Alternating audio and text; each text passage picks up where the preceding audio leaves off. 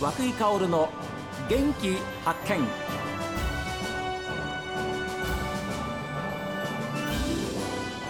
こんにちは和久井薫です。和久井薫の元気発見。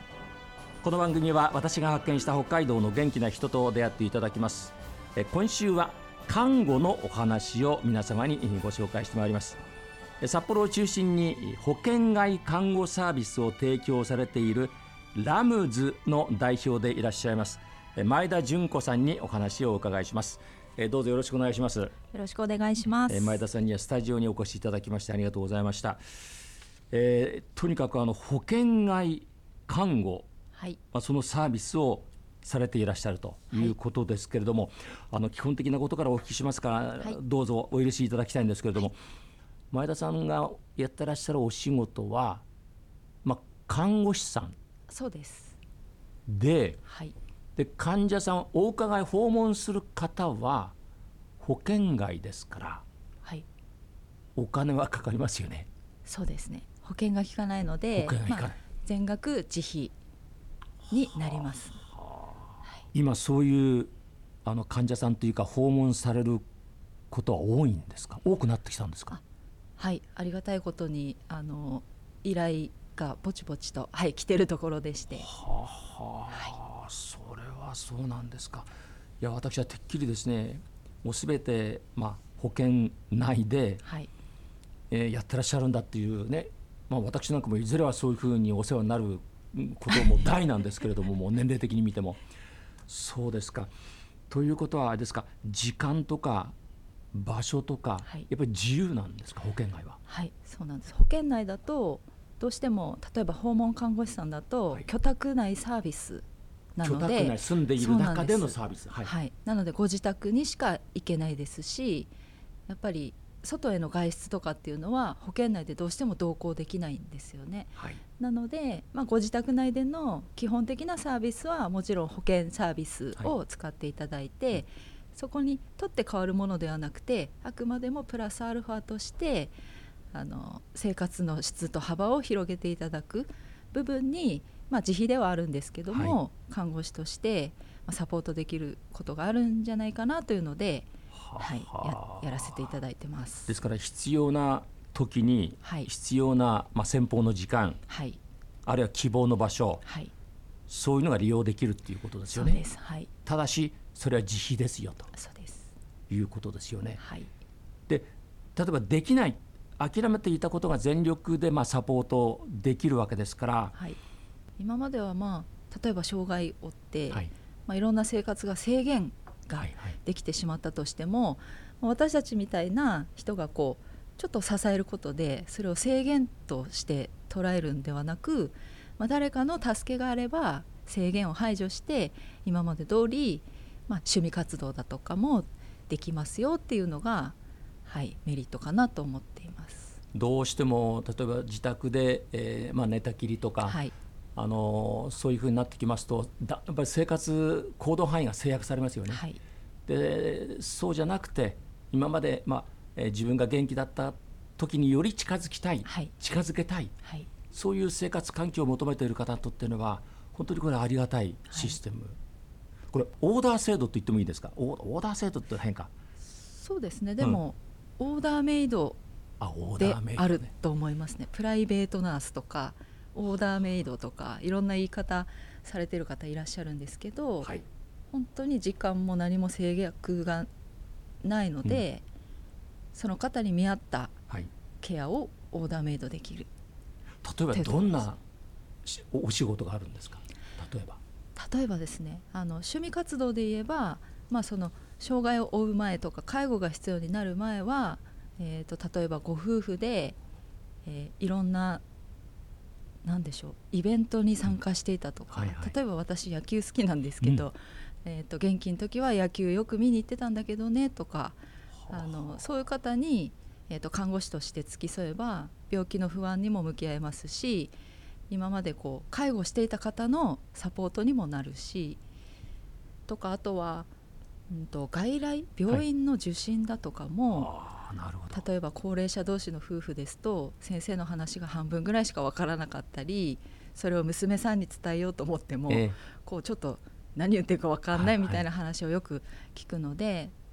まあご家族と本人の了承さえ得られれば看護師が診察室にまで入って先生の話を聞いて専門的な知識でご家族にまで、えー、と報告までがセットであのできるとかあのそういったような依頼があります。そうなりますとね、はい、時間は相当かかりますでしょう。そうですね。あの待ち時間など含めて、ま、それも OK なんですか？もちろんです。それもその、まあ、契約というか、はい、お時間の中に契約の中に入ってるそうです。あの自宅から病院までの移動を病院内の移動を診察の補助家帰ってご家族に報告する。でまあ帰った後の環境を整えるとかもうそそれまで全てできます。家族ですね。そうですね。行動は。はい。まあ今まではご家族がそれをやっていた部分をなので利用者さん本人だけじゃなくてご家族のサポートにもやっぱり保険外だとできるかなっていうのが、はい、あります。いや今もそういう時代なんですね。はい、あであの今ご紹介しました代表ということは、まあ、経営されていらっしゃるわけですけれども、はい、えー、ラムズです。はい、これはあれですか？あの立ち上げたのはいつなんですか？立ち上げたのは本当に去年の7月に始めたばっかりの、ええ、まだはい新米です。企業としては。それきっかけは何ですか？あの私去年の3月まで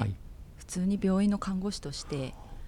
ずっと20年来同じ病院に勤めていたんですけど、はい、まあ、子供がちょっと思春期っていうのもあって、まあ、病院での働き方だとやっぱり管理者もやってたので、なかなかこの思春期の子どもにこう向き合う時間を作れなかったんですよね。なのでこの仕事をしたくて退職したわけじゃなくて最初はまあ家にいる時間を作ろうと思って退職したんですけど、はい、じゃあいざどんな働き方しようかなって考えた時にまた病院で勤めても同じだしっていう時になんかこういう働き方があるっていうのを、まあ、外から聞いてこれだったら自分の時間であの家にも時間作ってできるかなというので始めたっていうのがきっかけです。今私一人、まあ、代表という形でやってるんですけど、はいはいまあ、いずれ今始めたばっかりなので、えー、正直あまり依頼そんなに多いわけじゃないので、うんはいはい、私一人で全然あの家庭にも迷惑かけずできるですけどこれからはあの看護師さんフリーで働いている看護師さんにも協力いただいて例えば隙間時間だとか、はい、同じように思春期の子ども抱えてるとか、はい。うん、あのコロナの時に潜在看護師ってあの一時話題になったんですけど、はいはい、あの資格を持ってるのに働いてない看護師さん。たちのあの雇用の場にもなるかなっていうかそのはい、例えばリタイアした定年後の看護師さんだとか子育て世代とかそういう資格持ってるけど働いてないとか、まあ、病院という場所での勤務がちょっと合わないとか、はいはい、そういった方がこう隙間時間で、うん、あのこういった仕事をやりがい持ってできるそういう働く場にもつながるんじゃないかなと思っているのであの私だけでやるというのではなくこれからは少しずつこう広仲間を増やしてやっていけたらいいかなというふうに思ってますね。今のお話例えばラジオを聞いてる方の中でいらっしゃると思いますよ、はい、あ私なんかそうなんだってね、うん、ちょうど、まあ、ある程度それはちっちゃい本当にあの、えー、1歳にならないあるいはそのちっちゃいお子さんをお持ちの方は別にしても、はい、ある程度ね時間に余裕があるなっていうふうに自分で思ったら、はい、前の職場に復帰するということもあるかもしれませんけれども、今おっしゃったようにあ前田さんのようなところで働きたいなっていう方いますよね。だってせっかく大事なもう免許持ってるんですそうですね。はい。一回取ったらもう一生ものなのでそれを活かせる場の一つになればいいなというふうにははい思います。これはあれですか？例えばどういう仕組みなんですか？ちょっとあのお願いしたいなっていう方がもしいらっしゃったら、はい、どういうふうにお願いしたらいいんですか？えーと、それは前田さんのところに連絡するしかないわけですね。そうですね。あのホームページとか、はい、まあ、公式の LINE とかいろいろツールはあるんですけども、まあ、例えば高齢の方だとこういう SNS とかなかなか難しいと思うんですよね。でも今の課題が全然周知されてないっていうことなので、うんうん、あの今後例えば札幌駅のあの地下歩行空間とかで PR イベントをやって、はい通りすがりの本当に困っている当事者の方とかにお話を直接する機会を設けて、うん、そこで依頼につなげたりとか、はい、あとはその介護されている保険を使っている方だとケアマネージャーさんとか、はい、あの担当の方がいらっしゃるので、ええ、今はそういったところに営業に行ったりして例えばその保険外で趣味活動にちょっと外出の機会を作りたいんだとか、うん。いう方がいたらケアマネージャーさんからの紹介もあったりします。ね、これ例えば非常にきめ細かいところまで立ちっていくわけですよね。そうですね。ねえ、はい、そういうところでいやこれ困ったなっていうようなえこんなの初めてだわっていうようなケースってありました？今のところはあまり困ったなっていうケースに出会ってはいないんですけども、うん、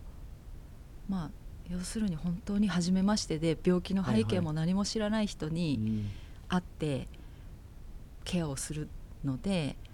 まあ、その辺背景をわからないで関わるという、うん、まあ、怖さというか、うん、そういうのもあるかなとは思いますね、うん、なのでできる限り事前に電話なりメールなりで、はい、まあ、やり取りして、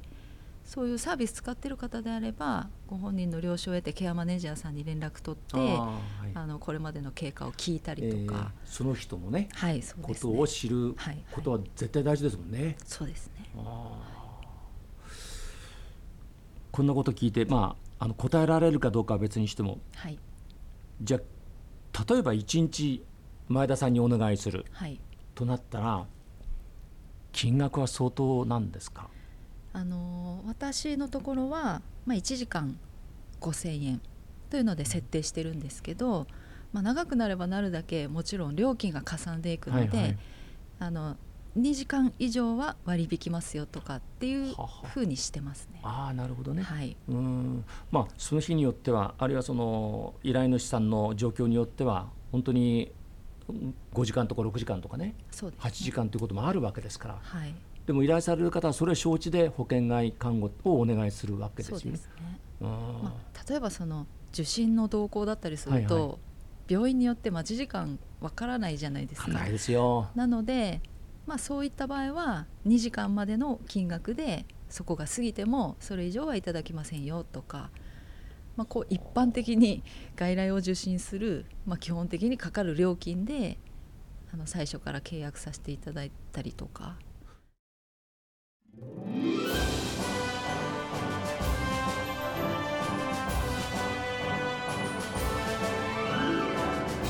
さあ皆さんからのメッセージはこちら。メール元気アットマーク STV.jp genki アットマーク STV.jp ファックスは0112027290